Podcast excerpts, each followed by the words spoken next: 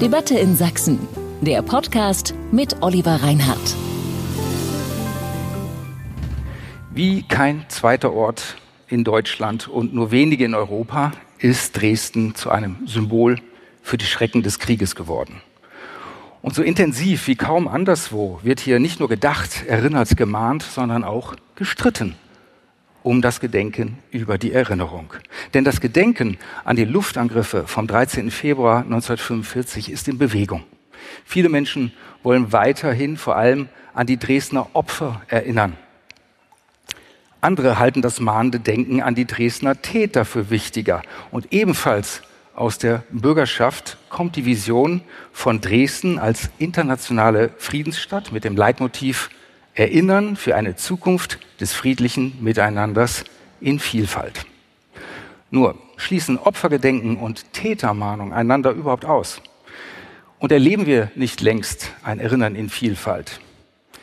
Können wir heute an den 13. Februar denken, ohne dass wir dabei auch an die Ukraine denken, wie es nach unserer Veranstaltung ab 22 Uhr hier in der Dresdner Frauenkirche geschehen wird?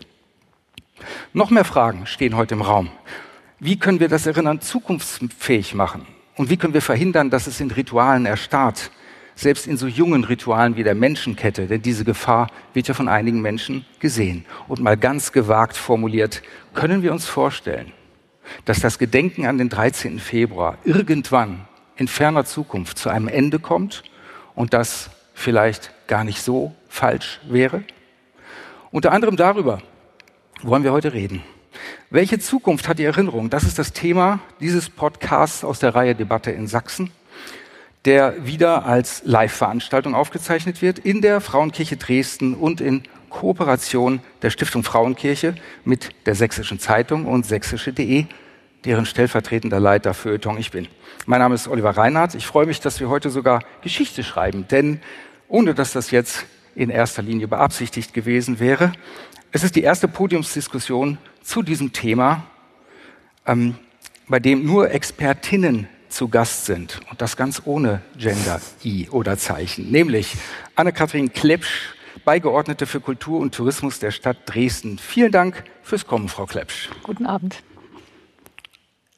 Ähm, auch die wissenschaftliche Leiterin des Militärhistorischen Museums der Bundeswehr ist dabei. Herzlich willkommen, Christiane Jannecke. Vielen Dank, guten Abend. Und ebenso herzlich begrüße ich Uljana Sieber, Leiterin der Gedenkstätte Bautzener Straße und Mitorganisatorin des Gedenkens an den 13. Februar 1945 auf dem Heidefriedhof, heute aber auch als private engagierte Bürgerin der Stadt zu Gast, wo sie eben noch einmal darauf hinwies. Hallo, Frau Sieber. Hallo, vielen Dank, guten Abend. Ich würde zunächst mal mit einer Gretchenfrage anfangen. Denn viele Dresdnerinnen und Dresdner wissen es, aber viele Menschen außerhalb Dresdens wissen es eben nicht. Warum wird gerade hier alljährlich so umfangreich an die schweren Luftangriffe vom 13. und 14. Februar 1945 gedacht, an die größte Katastrophe in der Geschichte der Stadt, dass es sogar Thema in den TV-Nachrichten ist.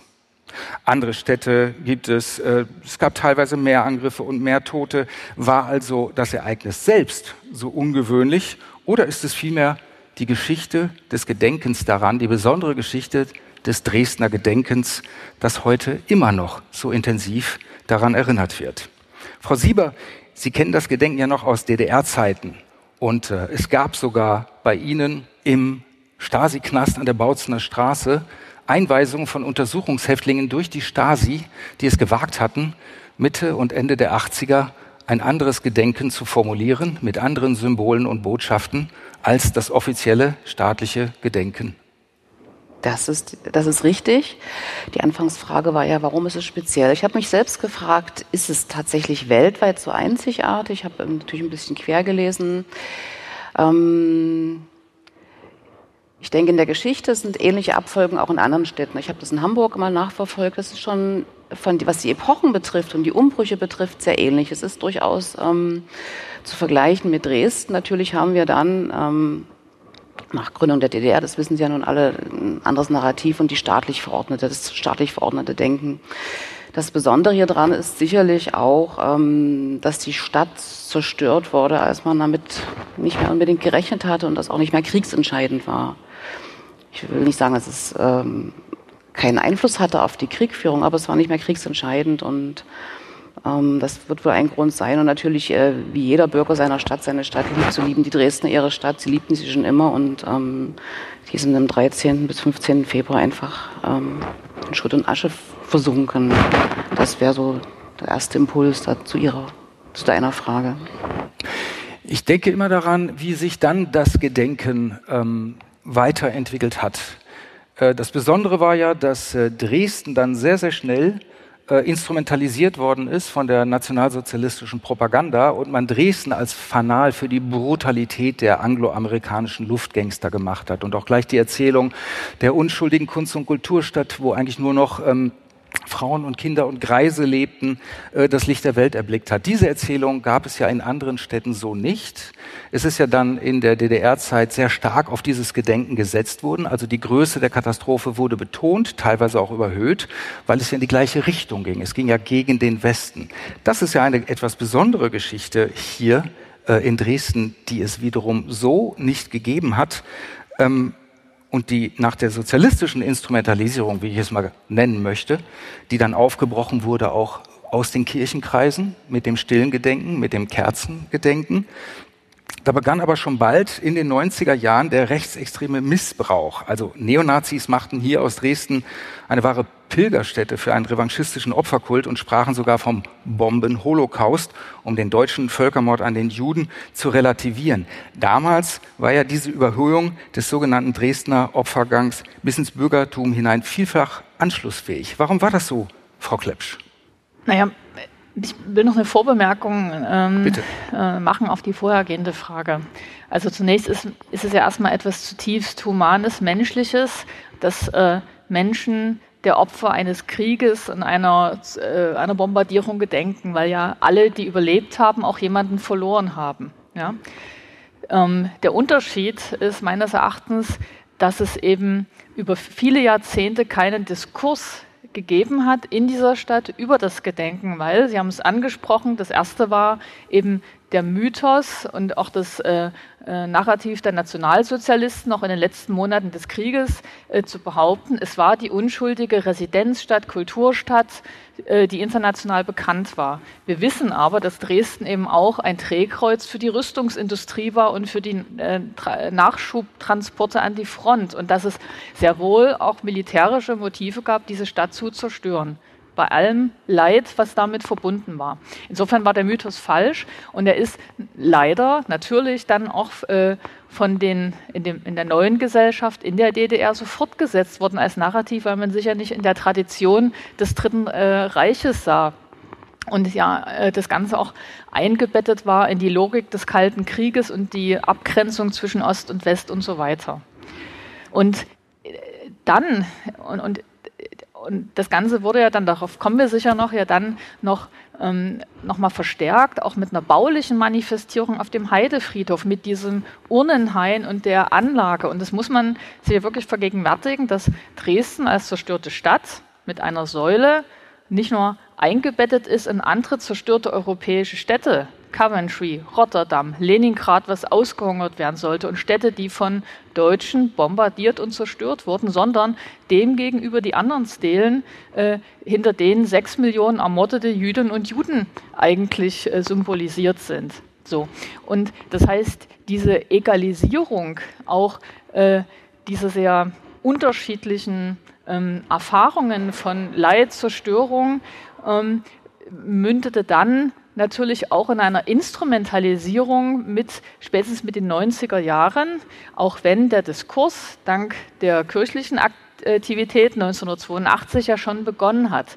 So, aber ich glaube, wir holen jetzt seit 30 Jahren, seit 25 Jahren eine Diskussion nach, als nachfolgende Generation, die man eigentlich hätte viel eher führen müssen, nämlich warum wird gedacht, äh, wem wird gedacht? Und was ist das angemessene Gedenken.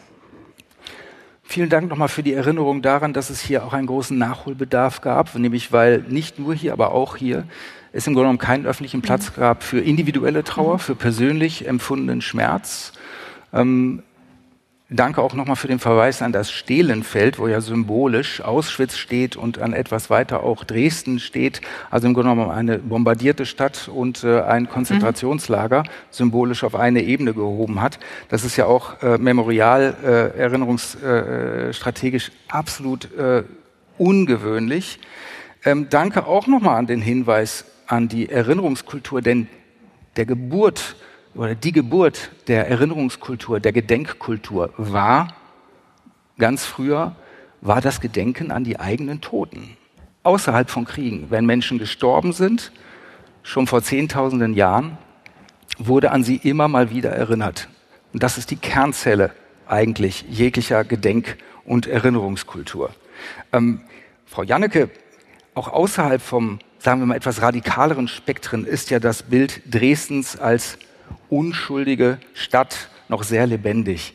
Ähm, abgesehen davon, dass sie natürlich auch ähm, in das System involviert war und Funktionen hatte, wie Frau Klepsch eben erzählt hat, kann eine Stadt überhaupt und ganz besondere im Dritten Reich überhaupt kollektiv unschuldig sein oder aber auch kollektiv schuldig. Beides wird ja immer wieder behauptet. Die einen sagen unschuldige Stadt, die anderen sagen Stadt der Täter. Kann man das pauschal überhaupt eine Stadt einer Stadt zuschreiben? Kann eine Stadt schuldig oder kann eine Stadt unschuldig sein?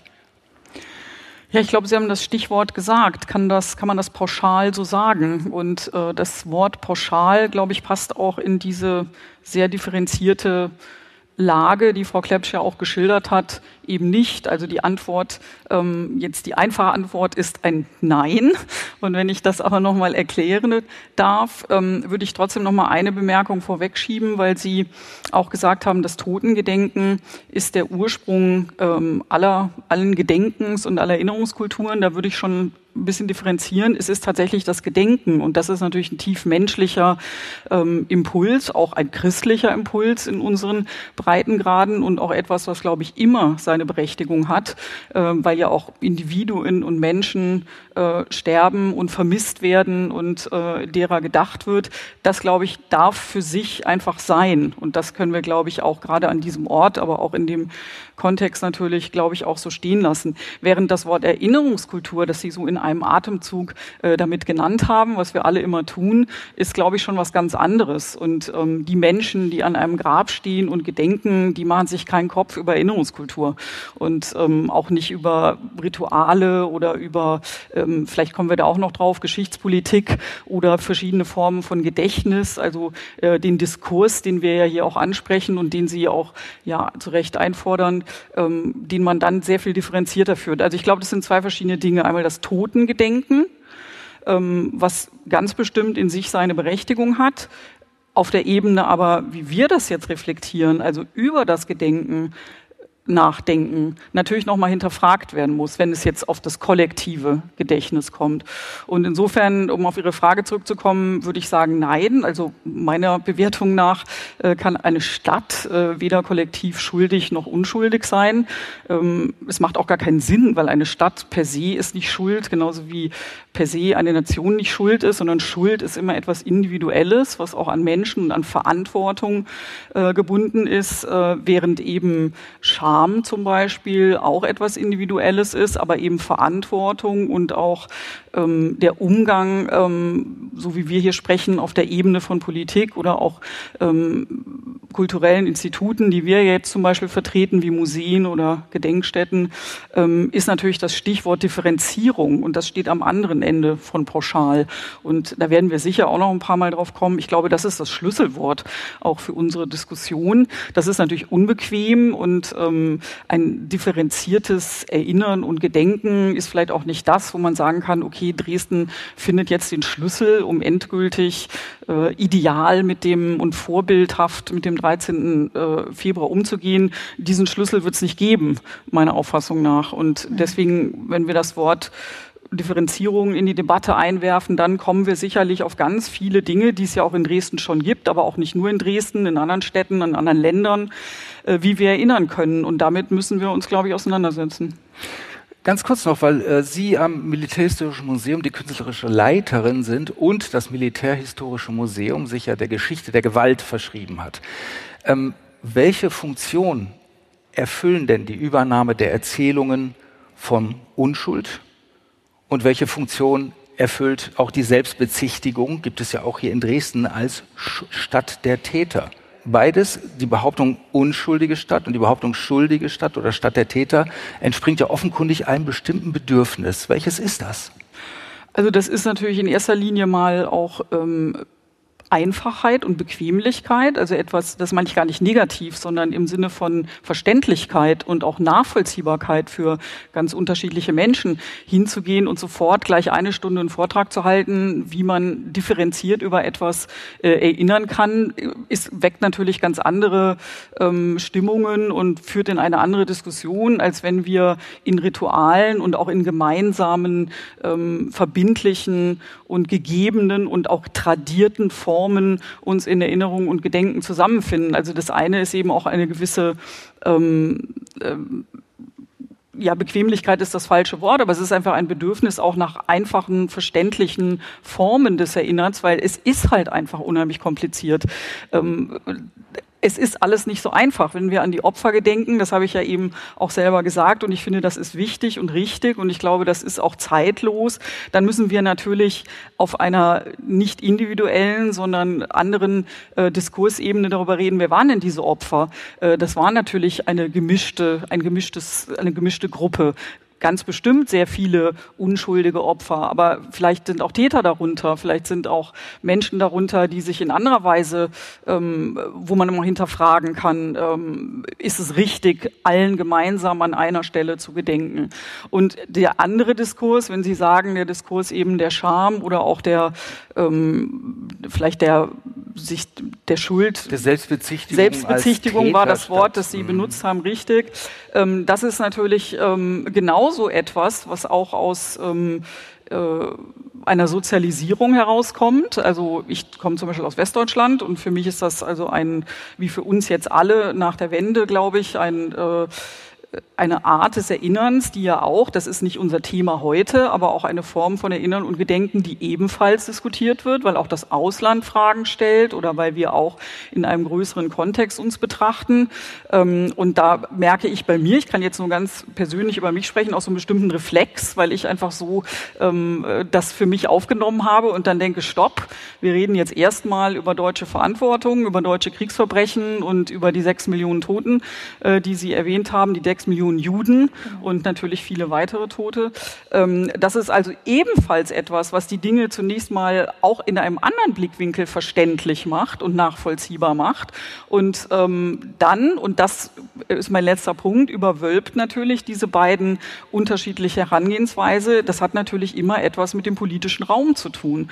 Wo definieren wir Gedenken und Erinnerung und wie wollen wir damit umgehen? Und das ist ja etwas, wo wir das Glück haben, in der Demokratie das äh, diskutieren diskutieren zu können und immer weiter auch ähm, äh, durch neue Erkenntnisse, durch Forschung, Wissenschaft, was auch immer, aber auch künstlerische Beiträge, immer neue Perspektiven einzubeziehen.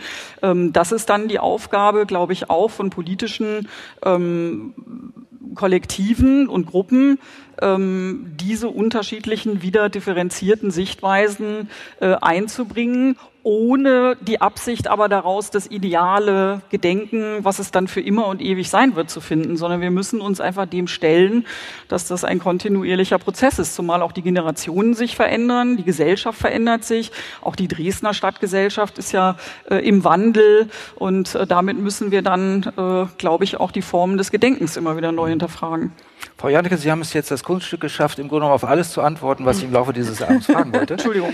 Äh, wir werden das etwas differenzierter noch erörtern, aber trotzdem vielen Dank dafür. Ähm, Frau Sieber, Sie haben Ja, ich würde gleich, gleich anschließen an, an ein paar Sachen. Ähm, ja, ich kann es nicht besser sagen als du. Ähm, zum einen, Gedenken verändert sich sowieso ne, im Rahmen des politischen Kontexts. Und ich hatte es ja vorhin schon mal anklingen lassen. In meinem Vergleich jetzt ähm, Hamburg, Dresden, ähm, ich habe einen Artikel jetzt dazu gelesen, das eben nochmal im Einzelnen verglichen. Wirklich, die Epochen sind sehr ähnlich. Und ähm, auch dort ist es beschrieben, dass die Suche nach der eigenen Verantwortung erst viel, viel später losging. Also ne, wir hatten in den, in den 50er Jahren, das war alles im Sinne des Ost-West-Konflikts, des Kalten Krieges, die ganzen Narrative, die da stattfanden.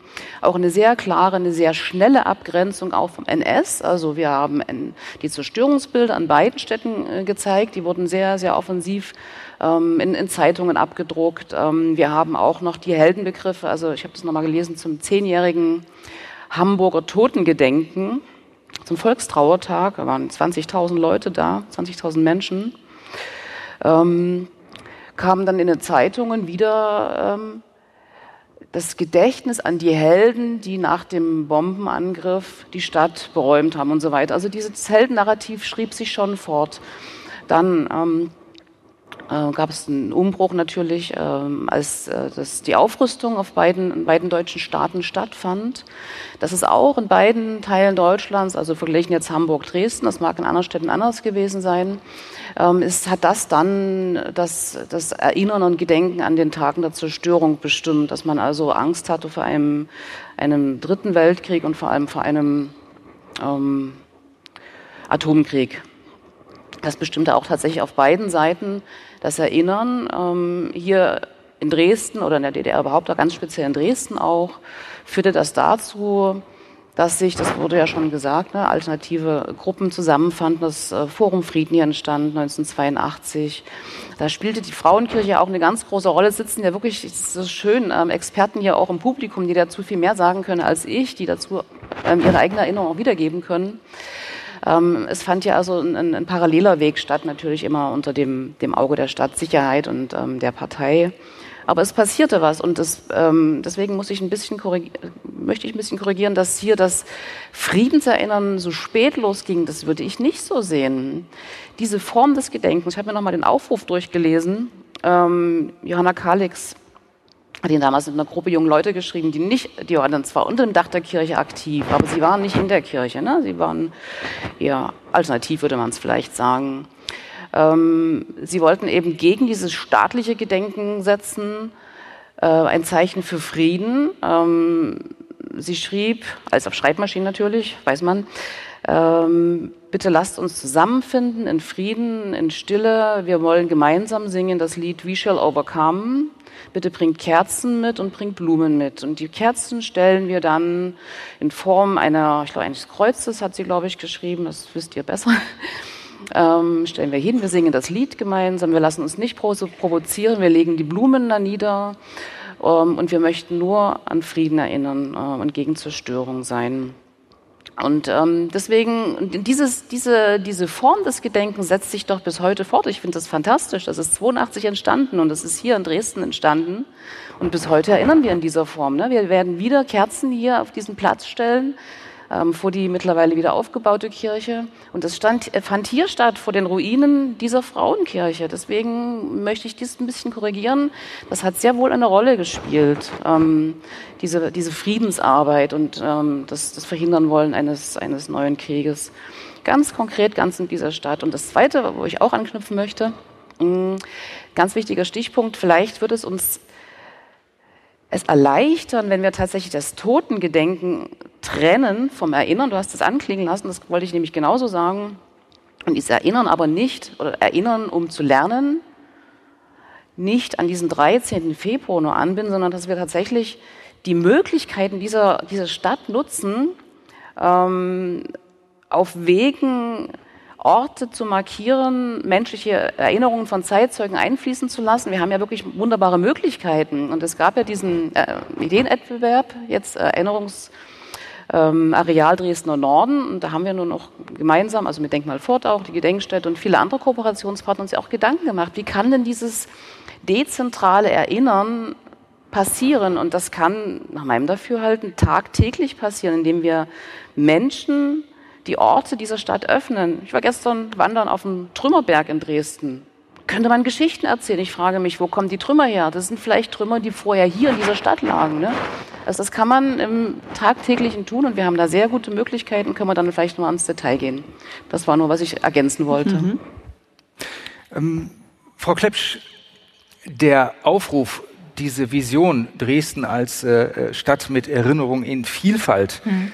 mh, haben wir das nicht längst? So wie auch Frau Sieber es gerade erzählt hat, äh, haben wir nicht längst in Dresden äh, eine Gedenkkultur der Vielfalt? Ich meine, die erste Gedenkveranstaltung, wenn man so will, war die Uraufführung von äh, Mauersbergers äh, Oratorium ähm, im August 45 in der zerstörten Kreuzkirche. Äh, es gab immer schon Performances, Tanz, Theater, es gab Literatur, äh, es gab äh, viele Kunstaktionen. Gab es nicht diese Vielfalt im Grunde genommen schon immer? Meines Erachtens gab es sie nicht, sondern ich glaube, wir sind erst seit, naja, zehn Jahren oder spätestens auch mit der Menschenkette und anderen Aktivitäten mittendrin. Und um mal auf Mauersbergers Requiem einzugehen, ich habe mir das vor, äh, vorgestern tatsächlich in der Kreuzkirche jetzt mit dem neuen Kreuzkantor ähm, angehört und ja, ich war persönlich auch sehr ergriffen von diesem, äh, von dieser Aufführung. Kann man noch weitere ein sehr Stücke. mächtiges Werk, ja, ja klar. Aber auch, ne? äh, trotzdem den Text, den Mausberger da verwendet, auch er bedient ja das Narrativ der unschuldigen, schönen Kunst- und Kulturstadt. Und wenn man dem gegenüberhält, dass in den Jahren davor auch Kruzianer aufgrund ihrer jüdischen Herkunft ausgeschlossen wurden, ja, so ganz lebenspraktisch äh, aus diesem Leben als Kruzianer gerissen wurden, bis hin zu den Deportationen in die Vernichtungslager, ähm, auch von Dresden, vom alten Leipziger Bahnhof und so weiter. Ähm, ist meines Erachtens bei aller Wertschätzung für Mausberger als Kantor und Komponist das an der Stelle auch äh, eine einseitige Erinnerung gewesen, so notwendig sie in 45 auch war, weil natürlich auch die 25.000 Toten aus der Stadt zu betrauern waren. Es gab ja Menschen, die Angehörige verloren haben, die ihr komplettes Zuhause verloren haben und so weiter. Ne? Das will ich auch gar nicht in noch. Abrede stellen. Und ja, es gibt noch Zeitzeugen aus der Zeit. Und ähm, meines Erachtens sind wir aber wirklich erst auch über die Konfrontation in den letzten Jahren seit 2005, seit diesen extremen Nazi-Aufmärschen an der Synagoge vorbei und in einer Stadt, die dem am Anfang sehr wenig entgegengesetzt hat, auch von offizieller Seite. Ja? Äh, und einsteigen musste in einen Lernprozess, auch mit der Versammlungsbehörde, dort andere Strategien zu entwickeln, wie man beispielsweise Protest in Sicht und Hörweite zulässt, wie man neben einem stillen Gedenken und Erinnern und Trauern auch ein anderes Gedenken ähm, wertschätzt, das eben auch an das Ganze kontextualisiert. Warum ist denn Dresden zerstört worden? Weil es am Ende eines Zweiten Weltkriegs war, der am am Beginn von deutschem Boden ausging. Es war Nazi-Deutschland, was Polen überfallen hat und halb Europa überfallen hat und andere Länder okkupiert hat und so. Ne? So und ähm, ich glaube, wenn ähm, ja, wir, wir sind jetzt an einem Punkt, wo wir feststellen können, äh, wir haben sehr schwierige Diskussionen in unserer Stadt durchlebt, aber es war auch ein Lernprozess, ein kollektiver Lernprozess, ein systemisches Lernen, eben auch unterschiedliche Ansätze von Gedenken und Erinnern ähm, auch auszuhalten, zu tolerieren. Ja? Und das finde ich ist etwas Positives. Also das stille Gedenken vor der Frauenkirche mit den Kerzen ist das eine. So, und wer genau äh, das erleben möchte, der hat die Freiheit, dort teilzunehmen. Das ist wichtig. Und genauso gibt es eben ähm, auch Menschen, die sagen, mir ist es viel wichtiger, äh, Nazis zu blockieren. Auch das war wichtig, um eben nicht jährlich in, äh, bundesweit und europaweit in den Medien zu landen mit dem Bild, äh, äh Neonazis können unhinterfragt durch die Stadt Dresden ziehen und ihr Weltbild verbreiten. Auch das ähm, war ein wichtiger Beitrag. Und insofern müssen wir uns, glaube ich, oder als Stadtgesellschaft auch aneinander weiterentwickeln. Und ich glaube, wir treten in den nächsten Jahren nochmal in eine neue Selbstbefragung ein, in dem Moment, wenn auch dann die wirklich letzte Generation der Zeitzeugen und Zeitzeugen nicht mehr unter uns weilt ähm, und das Ganze, wie jetzt schon der Erste Weltkrieg, irgendwann nur noch dokumentierte Geschichte ist. So. Und ich will aber auch sagen, ich bin äh, bei dem Thema Zeitzeugen ähm, auch sehr ambivalent, weil wir wissen, auch Zeitzeugenberichte sind nicht immer objektiv, brauchen eine Kontextualisierung oder brauchen auch die Kontroverse, weil auch wir ähm, auch das gehört zur Geschichte dazu, auch im Februar 45 sehr unterschiedliche Zeitzeugen unserer Stadt hatten. Wir haben natürlich die unschuldigen Opfer, die bombardiert wurden, die Angehörige verloren haben, die alles verloren haben. Wir haben aber auch Menschen, für die dieser Tag eine Befreiung war.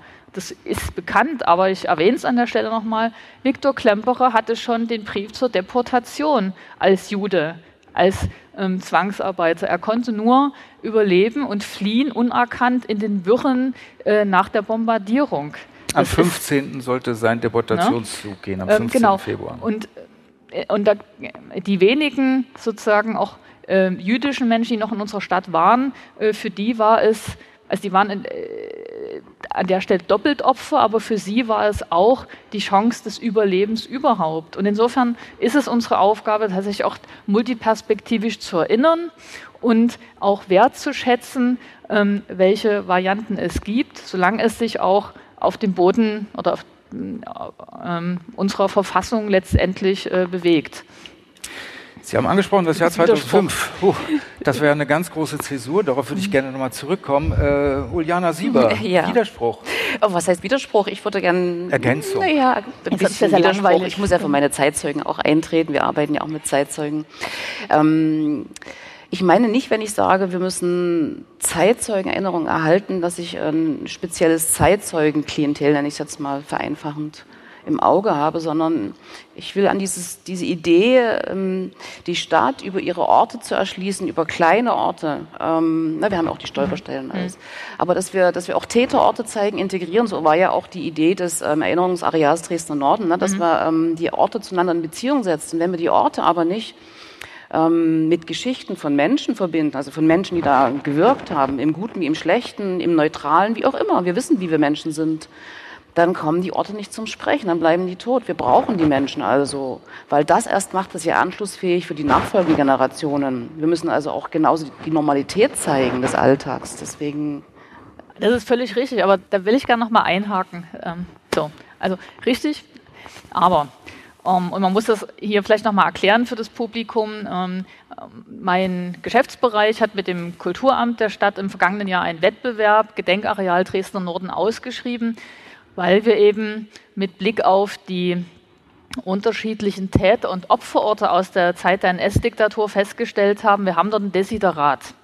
In der DDR wurden bestimmte, fand bestimmte Geschichtsschreibung statt und ähm, dann nach 1990 fand äh, auch im Aufholen ein bestimmter Defizit eine andere Geschichtsschreibung statt, aber tatsächlich auch nochmal mit den ähm, Erkenntnissen der Geschichtswissenschaft aus der Gegenwart, die Zeit der NS-Diktatur, ähm, objektiver nicht nur zu erforschen, sondern auch im Stadtbild ähm, zu verorten und zu kontextualisieren und zugänglich zu machen äh, für die Dresdnerinnen und Dresdner und auch Orte, die vielleicht wenig bekannt, an, wie, bekannt waren wie bestimmte Zwangsarbeiterorte ähm, auch in das Bewusstsein, das, das, in das kollektive Bewusstsein der Stadt zu rücken. Das war der Hintergrund für diesen ähm, äh, Wettbewerb.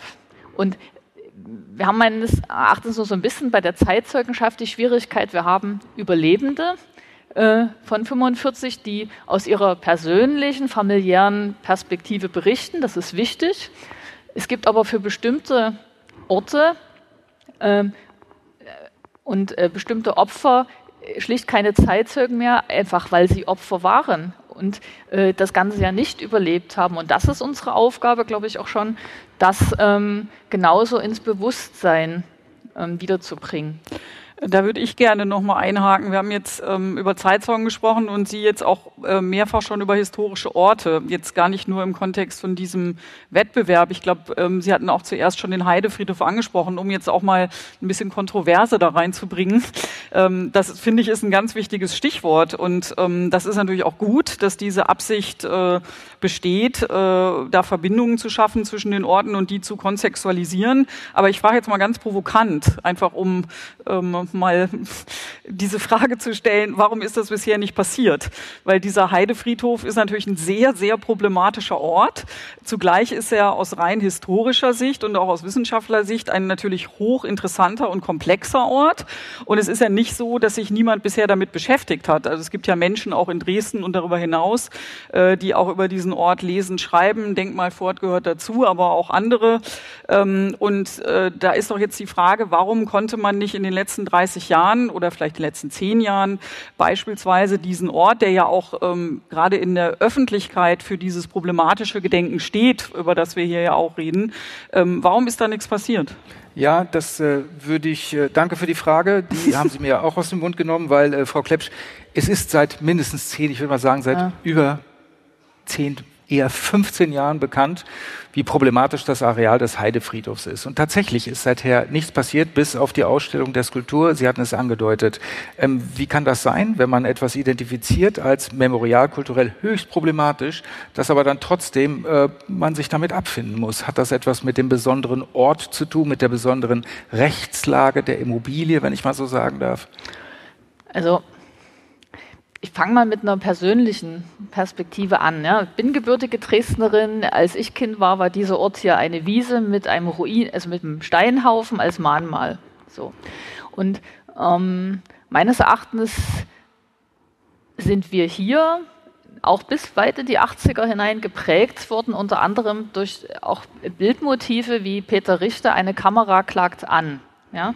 Sozusagen die zerstörte Stadt, diese Opferperspektive ausschließlich. So.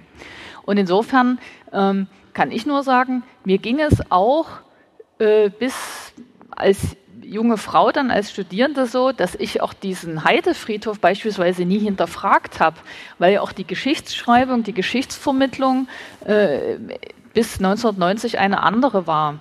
Und es ist das Verdienst vieler zivilgesellschaftlicher Initiativen, ähm, einiger Vereine wie Memorare Pazem, Denkmalfort und so weiter, die begonnen haben, sich dann damit zu beschäftigen.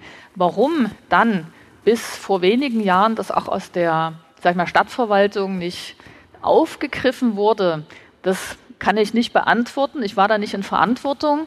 Ähm, ich bin es jetzt seit sieben Jahren allerdings und bin dort auch in einem ähm, ja, Diskurs mit der ähm, Umweltbürgermeisterin, der tatsächlich die Friedhöfe zugeordnet sind. Und ja, wir haben uns vorgenommen, auch das Thema Heidefriedhof anzufassen, so mit Kontextualisierung. Nun wissen wir, oder muss ich leider auch feststellen, ähm, Mühlen in der Verwaltung malen mitunter langsam und es sind sehr langwierige Prozesse. Und gerade an einem solchen sensiblen Ort wie dort äh, glaube ich, wäre es verkehrt, als Verwaltung einfach loszugehen und zu sagen, wir stellen da jetzt ein Schild hin und dann muss das reichen. Das ist es nicht, sondern äh, wir brauchen ein Verfahren, ein Prozess, der eben auch äh, bestimmte Perspektiven und auch Forschungsergebnisse und Kompetenzen ähm, auch einbezieht. Und das braucht Zeit, das braucht Geld, das braucht Personalressource.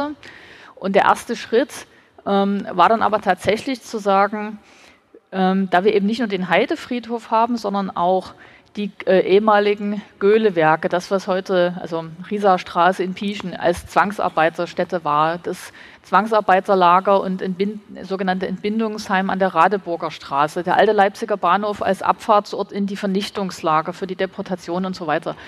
Das war dann der Punkt im vergangenen Jahr zu sagen mit dem Kulturamt, wir machen erstmal einen Wettbewerb Gedenkareal Dresdner Norden mit, dem, mit der Erwartung, dass sich Künstlerkollektive, Arbeitsgemeinschaften aus unterschiedlichen Professionen zusammenfinden und vielleicht auch eine übergreifende Spange entwickeln als Projektidee, wie man diesen, diese Orte ähm, kontextualisiert und auch ähm, erinnert.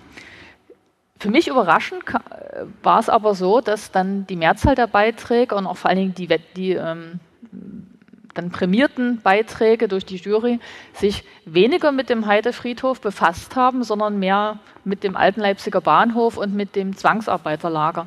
Und möglicherweise hat das auch mit der Ambiguität und der Komplexität des Heidefriedhofs zu tun. Insofern werden wir jetzt ähm, nochmal Anlauf nehmen. Und mein Ziel ist tatsächlich, dass wir es zumindest schaffen, bis 2025, wenn der 80. Jahrestag der Befreiung ist äh, äh, und auch des Endes der NS-Diktatur, zumindest auf dem Heidefriedhof sichtbar zu machen, dass ähm, diese ganze Anlage nicht stimmig ist, sage ich jetzt mal vorsichtig. So. Und wir haben ja heutzutage auch andere Chancen, das noch digital zu hinterlegen und dort auch mehr Forschung noch abzubilden, als man das alles in eine Tafel meißeln könnte, die man dort einbetoniert. Wie das sein soll, das ist jetzt ähm, tatsächlich eine, Auf, eine sag ich mal, auch Aufgabe für mich, ich als Aufgabe jetzt auch in der neuen Amtszeit.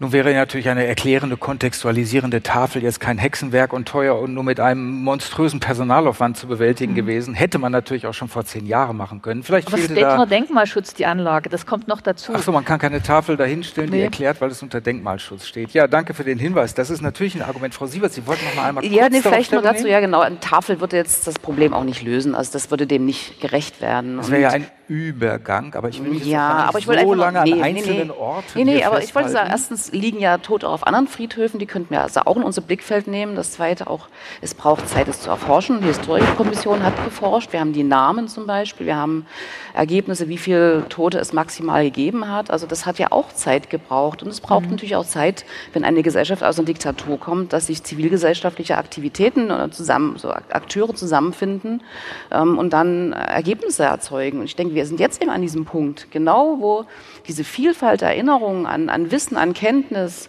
an verschiedenen Ansätzen, dass die uns jetzt befähigen würde, mit einem großen Netzwerk an, an ähm, Aktiven, wirklich ein Erinnerungskonzept zu entwickeln, was, was den Orten, was der Stadt und auch dem Geschehen entspräche. Jetzt reden wir wieder vom Stichwort Erinnerung und Gedenken. Ich, äh, mir ist ein Satz aufgefallen von einem Dresdner, der sich seit Jahrzehnten sehr intensiv in der Gedenkkultur einmischt und auch schon sehr, sehr viel ähm, geschafft hat und gestemmt hat. Er kann heute Abend leider nicht hier sein, aber den Satz, den ich zitieren möchte, ist, eine Stadt, die in ihrem Leid und der Erinnerung verharrt, ist nicht zukunftsorientiert. Verharrt Dresden in seinem Leid und in seiner Vergangenheit, Frau Sieber? Nö. nee, also das, das zeigt ja nur wir schon... Wir reden auch heute Abend. Ja. Erinnerung, Gedenken, ja, Täter, Opfer, wie können wir die also Vergangenheit sind, sichtbar machen? Das sind wirklich sind die beiden Seiten, die wir schon... Man muss ein bisschen trennen. Ich auch, möchte auch für den Mauersberger noch mal einen Stab brechen. Er hat... Es ist ein Worte aus der Bibel und es ist angemessen, mit, mit, mit Bibelversen auf dieses tiefe Leid zu reagieren. Also das ist, das ist eine Geschichte, die steht für sich. Und wir hatten das, ne? wir, wir erinnern, wir gedenken der Toten, aber wir wollen auch lernen. Aber lernen tun wir halt anders. Und ähm, das tun wir sehr kontrovers in Dresden, wie immer. Es steht für die Stadt. Ich finde das nicht unbedingt negativ. Wir müssen halt gucken, äh, welche Formate förderlich sind, wo wir tatsächlich vorwärts kommen. Äh, ich habe heute eine vorbeigehende Zahl gehört, ich weiß nicht, ob die stimmt. 1300 ähm, Polizisten, 800 Gegendemonstranten, 1000 Nazis, sehr vereinfacht mhm. gesprochen. Ich weiß nicht, ob die Zahlen stimmen. Das bringt uns natürlich in der Erkenntnis nicht weiter und das sind politische Statements. Das ist also eine dritte Ebene. Ne? Also ich kann also der Toten gedenken, der Opfer gedenken, erste Ebene. Das zweite ist erinnern und daraus lernen. Die dritte Ebene ist politisch, ähm, politische Statements ähm, zu verfassen oder politisch zu agieren. Ne? Das sind wirklich drei Ebenen. Äh, auf der dritten sind wir ja, sehr kontrovers sehr weit, aber ich denke, in der ganzen Aufarbeitungsgeschichte sind wir durchaus weit. Nur eben ein Punkt, wir müssen jetzt gucken, wie wir das zusammenbinden, ne? dass es nicht ein diffuses, unüberschaubares ähm, Konglomerat bleibt, sondern ein sinnvoll nutzbares Netz an Wissen wird, ne? was wir einsetzen können zum Erinnern. Meine Frage wenn wir hier schon mal so schön dabei sind, auch ein bisschen provokant zu sein. Meine Frage in diesem Zusammenhang wäre, ich wundere mich, warum es in Dresden, ähm, es wurde eben erwähnt, vielfältiges Friedensengagement. Schon seit den 80er Jahren begann das, modernes, aufgeklärtes Friedensengagement auf internationaler Ebene auch. Aber warum hat es zum Beispiel Dresden äh, nicht geschafft, äh, anders als, also bis jetzt jedenfalls, aus der kollektiven Leiterfahrung ein wirklich auch institutionelles Engagement für den Frieden und Menschenrechte zu entwickeln, die nicht auf einzelne Initiativen beschränkt bleibt. Ganz konkret, ähm, Warum gibt es hier nicht so etwas wie in Coventry wo, oder in Guernica? In Coventry gibt es zum Beispiel seit Jahren einen Friedensmonat um den Jahrestag der Zerstörung der Innenstadt mit wahnsinnig vielen Aktionen, die von der Stadt selber gefördert werden, auch in städtischen Räumen.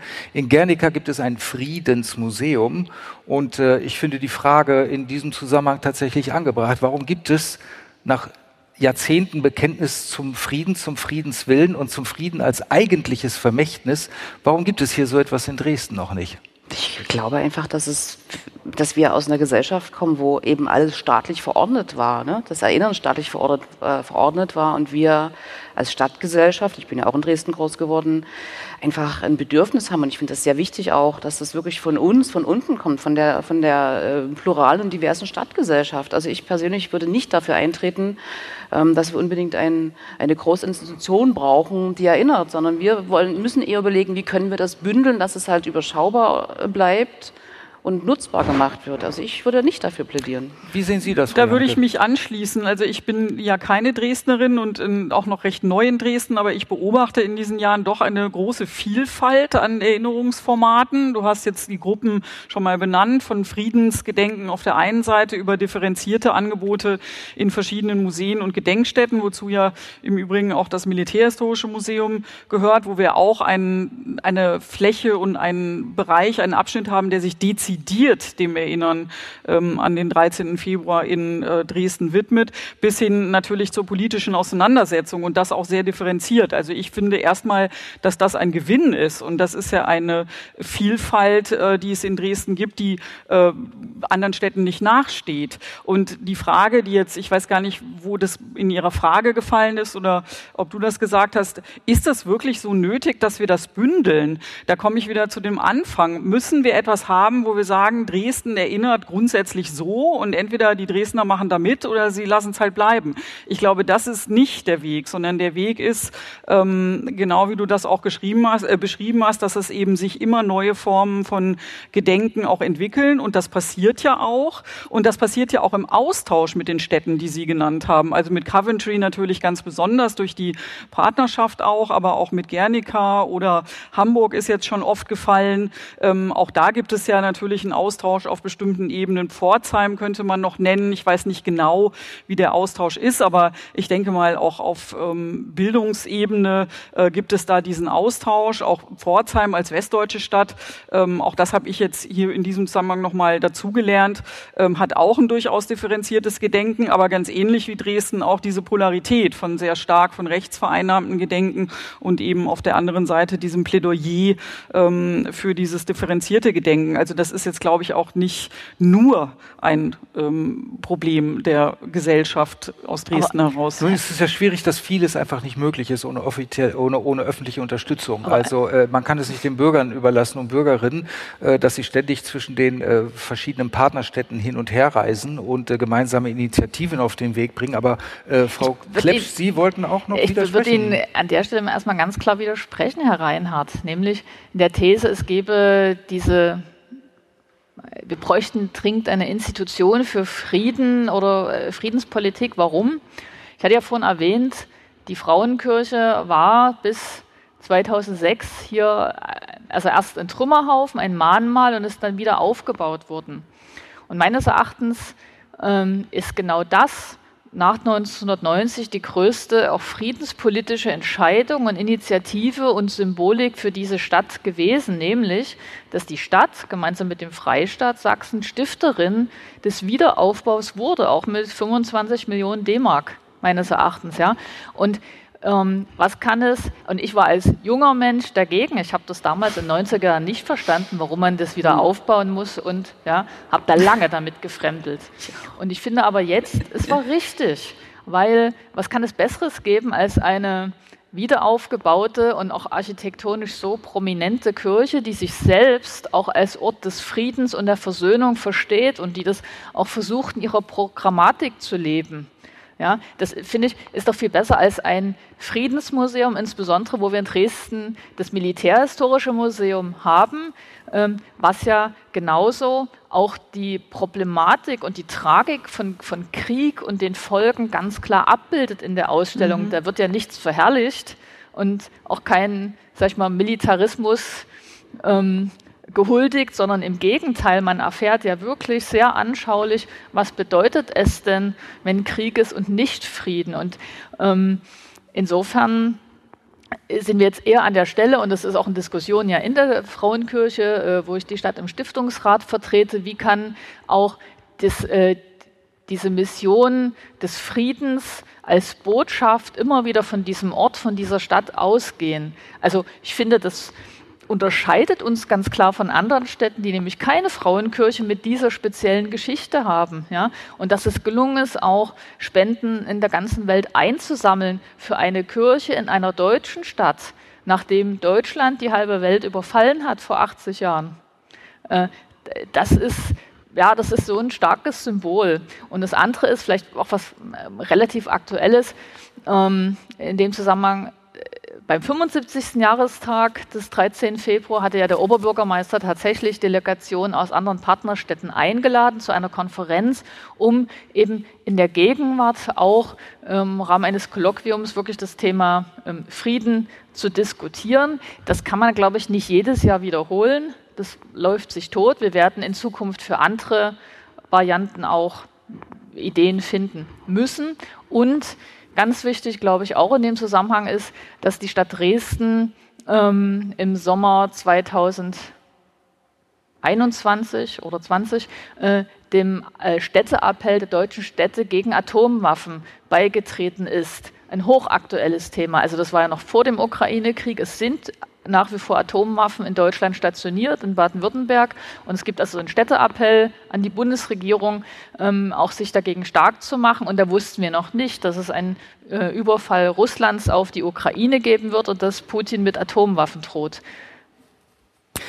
Wir haben eine, äh, wir haben viele Phänomene Viele Eigenschaften des Dresdner Gedenkens haben wir heute Abend angesprochen. Wir haben darauf hingewiesen, dass es eine große Offenheit gibt für verschiedene Formen des Gedenkens. Wir haben darauf hingewiesen, dass es seit, Sie haben das ungefähr eben einsortiert mit 2005, dass es zumindest in den nächsten 15, 16, 17 Jahren auch eine zunehmende Offenheit dafür gibt, sich mit Täterschaft und Opferschaft auseinanderzusetzen, zumal Täterschaft und Opferschaft ja gerade hier in Dresden auf eine besonders schreckliche Art und Weise ineinander verschmolzen sind buchstäblich, dass natürlich Täter zu Opfer werden und teilweise auch das Umgekehrte geschehen ist, ähm, führt mich zu der Frage, wie offen diese Stadt, die Gedenkkultur, unsere Gedenkkultur hier ist für Impulse nicht nur aus Partnerstädten, sondern auch für Impulse von Menschen, deren Kriegserfahrung noch nicht so lange zurückliegt, weil die Stadtgesellschaft hat sich verändert in den letzten Jahren. Es leben hier Menschen, für die ist Gewalt eben keine fast 80 Jahre zurückliegende Erfahrung, sondern sehr viel jünger, etwa aus Syrien, Afghanistan oder aus der Ukraine. Ähm, aber als einmal dieser Gedanke, diese jüngere Kriegserfahrung hier memoriale Form annahm, und zwar vor sechs Jahren genau hier vor der Frauenkirche auf dem Neumarkt in Form des Mahnmals der Busse von Aleppo von dem Künstler Manaf Halbuni, ähm, zwei Busse, die hochstanden und damit äh, eine Straßensperre, ein, ein, ein Schießschutz aus Aleppo, aus dem Krieg sozusagen nachgebildet haben, um, wie es hieß, als Mahnmal dazustehen für die zivilen Opfer militärischer Gewalt weltweit und in allen Zeiten. Da kam es aber hier zu lauten Protesten inklusive fliegender Bratpfannen. Warum diese Ablehnung der Öffnung des Gedenkens auch in diese Richtung? Frau Sieber, was denken Sie? Ähm, ich glaube, das hat in dem Fall damit zu tun, dass es ja auch ein politisches Statement ist, ne? wenn ich ähm, ein solches Denkmal an diese Stelle stelle. Wir hatten aber, ich kann ja mal aus meinem persönlichen berichten, äh, in unserem Verein Denkmal fort, jetzt in Vorbereitung auf den heutigen Gedenktag auf dem Heidefriedhof auch die Diskussion. Ne? Es wurde ja auch, wir haben das ja beworben, dass wir aktuelle Bezüge herstellen. Ähm, gemeinhin lesen wir Texte, die passend äh, sind, ähm, nicht nur auf den Zweiten Weltkrieg bezogen und die Zerstörung bezogen, sondern wir hatten auch Texte, die sich auf den Ersten Weltkrieg beziehen oder auch aktuellere Texte, wirklich völlig verschieden. Und es waren auch Texte, es wurde vorher zusammengestellt von, von zwei Kollegen, auch Texte dabei, die über die Ukraine, den Ukraine-Krieg berichteten, Flucht, die Flüchtlingsproblematiken, andere Texte. Ähm, keiner von uns drei Leserinnen hat diese Texte ausgewählt. Ähm, kam eine Rückfrage dann, warum nehmt ihr das nicht? Wir haben das ja so angekündigt, Ukraine-Bezug und so weiter. Ich habe ich hab eine Weile nachgedacht drüber. Also ich habe mich auch spontan gesagt, nee, ich will diesen Text nicht lesen. Ähm, die Antwort, die ich jetzt geben kann, ist, ähm, der Krieg ist sehr komplex. Wir wissen nur einen Bruchteil der gesamten Komplexität. Und wenn ich an diesen Ort, in dieser begrenzten Zeit, ohne die Möglichkeit äh, eines Diskurses, einen Text nehme, der ein bestimmtes Thema anfasst, dann ist das, dann wird es dem nicht gerecht, was es sein soll. Es lässt, ähm, es lässt nicht das offen, was es vielleicht offen sein lassen sollte. Ne? Also es braucht ja auch Zeit, diesen Krieg aufzuarbeiten. Es braucht Zeit, auch ähm, verschiedene Seiten zu betrachten. Und äh, ich wollte, also ich persönlich, ich kann jetzt nicht für meine Mitleserin oder die anderen Kollegen im Verein sprechen, aber ich persönlich wollte das nicht. Ich wollte nicht in dieser Komplexität und auch in dieser aufgeheizten Situation einen Text bringen, der eher nicht der Versöhnung zuträglich wäre, denke ich. Das ist jetzt was ganz Persönliches, das kann jeder auch anders sehen, aber das könnte eine Erklärung sein. Also ich habe versucht, mir das zu erklären, warum ich diesen Text nicht gewählt habe. Nun ist das Weglassen und das Sagen, ich entscheide mich dagegen, ja noch etwas anderes, als mhm. auf die Straße zu gehen und lauten Protest zu machen, um Küchengerätschaften zu schmeißen. Äh, Frau Janneke, ähm, was mich interessieren würde, in diesem Zusammenhang einen halben Schritt zurückzugehen, kann es heutzutage denn überhaupt ein glaubwürdiges Gedenken geben, was ähm, so auf Ebenen äh, sich abspielt, wie wir wenden uns gegen Opfer von Gewalt weltweit. Und Dresden ist nun mal seit Jahrzehnten ein weltweit bekannter Symbolort für die Schrecken des Krieges und ein Mahnort für Opfer von äh, militärischer Gewalt.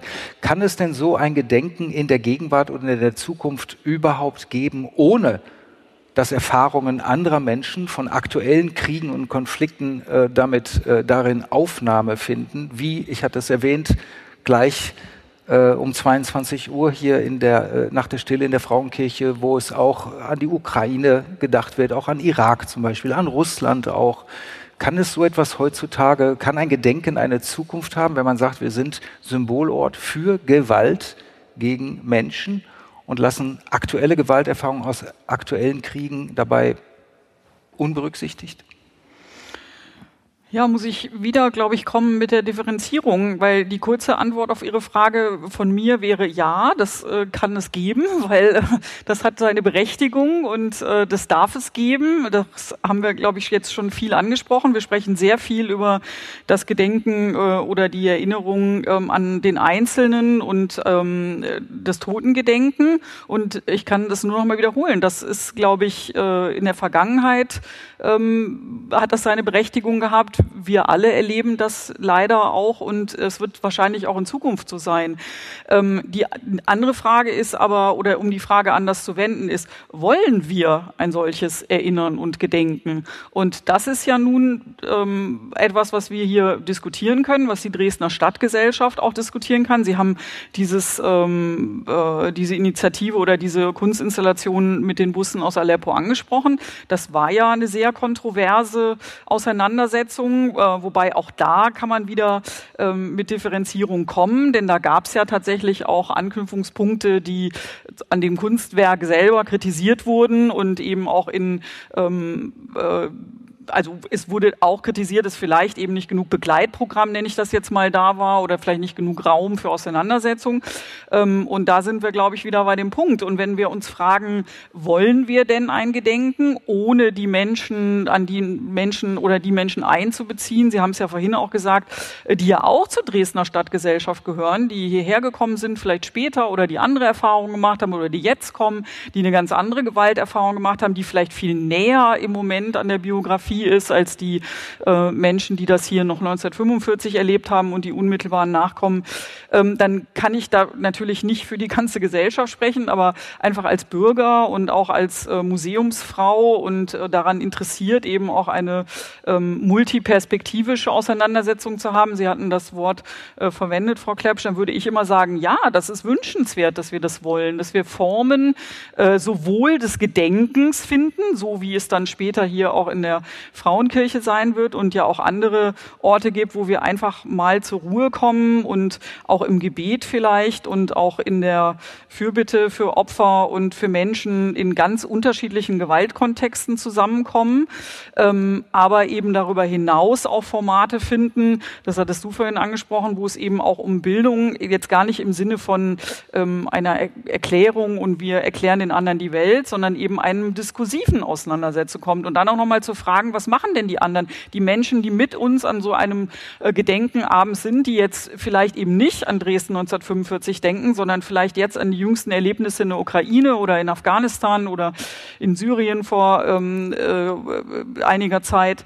Ähm, wie können wir mit denen in Kontakt kommen und wie können wir gemein, wie können wir Gemeinsamkeiten finden, aber eben nicht nur im Gedenken, sondern darüber hinaus in der diskursiven Auseinandersetzung, um daraus dann gemeinsam zu entwickeln, wenn wir das denn wollen. Und ich fände das als Bürgerin schön, äh, wenn wir, äh, wenn eine Demokratie das will, ähm, alle in Erinnerung einzubeziehen und dieses sehr ähm, auf das Opfergedenken vom 13. Februar 1945 konzentrierte Gedenken, um jetzt mal bei den beiden Polen zu bleiben, ist natürlich ein sehr exklusives Gedenken. Das ist etwas, was sehr deutsch ist, ähm, einfach jetzt, weil es in dem Fall in Deutschland passiert ist und weil es ähm, eben dann doch überwiegend damals äh, Deutsche betroffen hat. Aber die Gesellschaft ist ja heute eine andere und auch Gewalterfahrungen sind andere und die sind nicht immer im nationalen Kontext. Jetzt ist das beim Russland-Ukraine-Krieg nochmal speziell. Aber ähm, ich glaube, das ist ein, ein Weg, äh, dass wir eben sowohl über Diversität, wurde auch schon angesprochen, als auch über Internationalität gehen und da gucken, ähm, wie können wir mit Menschen in dieses Gespräch kommen, aber auch mit Orten, weil wenn wir jetzt eben auf andere Orte gucken, wie wird denn jetzt zum Beispiel, wird ja auch schon in der Ukraine erinnert oder in den anderen Ländern, wo Krieg ist oder war, und uns da auch inspirieren lassen, uns austauschen und ähm, daraus eben vielleicht sogar ein ähm, überstädtisches Erinnern entwickeln können. Sie haben es ja auch geschafft, mit dem Militärhistorischen Museum der Bundeswehr in die aktuellste Ausstellung, die Erweiterung sozusagen der Dauerausstellung, auch Exponate aus der Ukraine mit hineinzunehmen. Ähm, das war jetzt so ein bisschen die Frage nach der Offenheit für Menschen mit äh, aus anderen Ländern mit aktuelleren Kriegserfahrungen. Frau Klepsch, was mich interessieren würde, ähm, ist aber auch, wie offen sind wir denn für Vorstellungen von anderen Generationen, also Vorstellungen von jüngeren Generationen. Ich meine, ich beschäftige mich jetzt seit einem Vierteljahrhundert ungefähr damit und ich kenne sehr viele Protagonistinnen und Protagonisten, ich kenne viele Zeitzeuginnen und Zeitzeugen. Was ich aber feststelle ist, ähm, die werden mit mir natürlich auch alle ein bisschen älter, kommen in die Jahre. Sie sind ungefähr so alt wie ich, mhm. vielleicht Mitte, mhm. Ende 50. Ähm, was ist mit der jungen Generation? Welche Anschlussmöglichkeiten bietet das Dresdner Gedenken für die 20-Jährigen, für die 30-Jährigen? Und vor allen Dingen wichtige Frage, machen sich schon welche aus dieser Generation bemerkbar? Mir fällt es kaum auf. Also meines Erachtens stimmt das Bild von alt gegen jung überhaupt gar nicht, sondern ähm, ich beobachte eher, dass Narrative divers intergenerationell vererbt werden oder transportiert werden. Ja? Und das haben wir auch erlebt, als wir vor sechs Jahren anlässlich des Monuments, also der Busse vor der Frauenkirche, im Verkehrsmuseum zwei große Diskussionsveranstaltungen hatten. Da ging es nämlich richtig hart zur Sache zwischen 80-Jährigen, die als Zeitzeugen die Zerstörung erlebt haben, und die sehr unterschiedliche Perspektiven darauf hatten und genauso zwischen jungen Generationen, die eben je nach Familie das ganz anders auch ähm, übernommen haben als Narrativ. Und genauso nehme ich auch jetzt die Rezeption oder eben die Teilnahme unterschiedlicher Generationen an den ganz verschiedenen Gedenkformaten wahr. Ja. Ich habe bei der Menschenkette erstaunlich viele junge Menschen gesehen und auch Menschen, von denen ich glaube, sie sind zugewandert in unserer Stadt oder ne, haben sogenannten Migrationshintergrund und genauso wie viele ältere Menschen da waren, die da eben seit vielen Jahren hinkommen. Und das Gleiche lässt sich aber auch berichten von Mahngang-Täterspuren, ein ähm, sehr diskursives Format sozusagen, das eben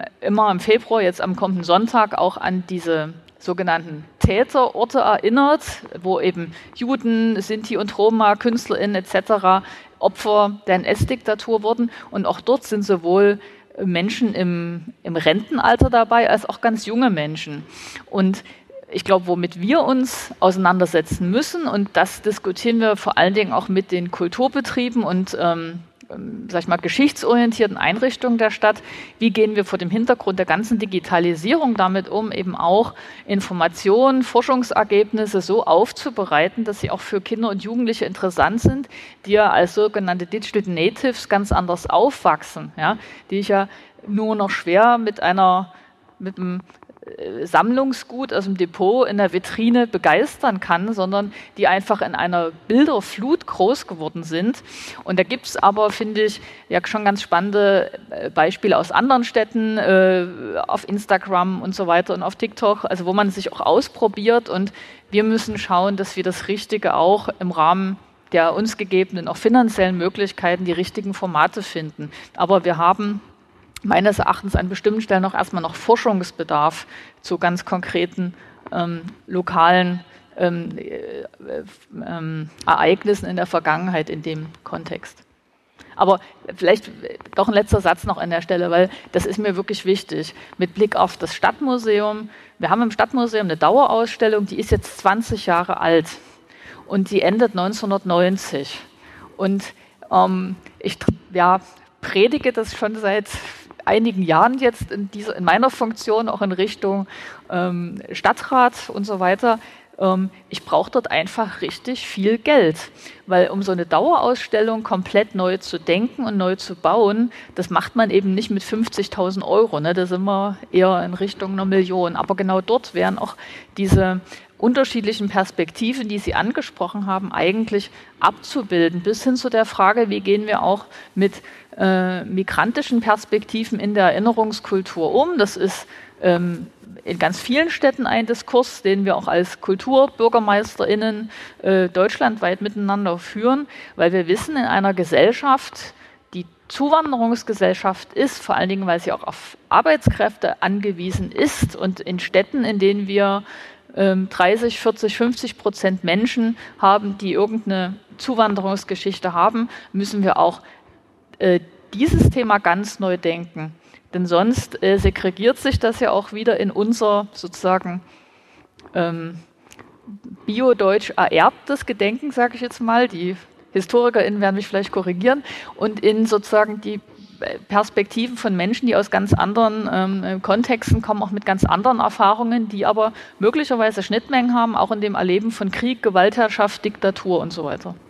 Jetzt bin ich heute Abend in diese Veranstaltung gegangen, äh, in der Sorge nach der Frage, wie zukunftsfähig und wie offen ist die Gedenkkultur in Dresden, ähm, auf ein wenig mehr Ratlosigkeit zu stoßen. Jetzt sitze ich aber hier und merke extrem viel Inspiration, Gedanken, Zuversicht. Wir haben sehr viele Möglichkeiten, wir haben sehr viele Richtungen, die wir gestalten können. Jetzt ist immer die Frage, wie viel ist es uns wert? Danke nochmal, dass Sie darauf angesprochen haben, Frau Klepsch, dass es auch eine Menge Geld kostet. Aber überhaupt, wir hätten mindestens zwei Stunden, wahrscheinlich noch ein paar mehr, äh, reden und debattieren können über dieses Thema, welche Zukunft hat die Erinnerung an den 13. Februar 45. Aber eine Stunde hatten wir leider nur für diese Aufzeichnung des Podcasts Debatte in Sachsen von Sächsischer Zeitung, sächsische.de und der Stiftung Frauenkirche. Ich bedanke mich ganz herzlich für die spannende und zumindest mich sehr bereichernde Diskussion bei meinen Gästen Anna-Kathrin Klepsch, Christiane Janneke und Uljana Sieber und natürlich bei unseren Gästen hier in der Frauenkirche sowie bei allen Streamerinnen und Streamern im Internet. Auch diesen Podcast gibt es bei sächsische.de und überall dort, wo es gute Podcasts gibt. Mein Name ist Oliver Reinhardt. Auch ich verabschiede mich für dieses Mal aus der Frauenkirche in Dresden und wünsche Ihnen allen ein möglichst friedliches und versöhnliches Jahr. Und kommen Sie gut nach Hause.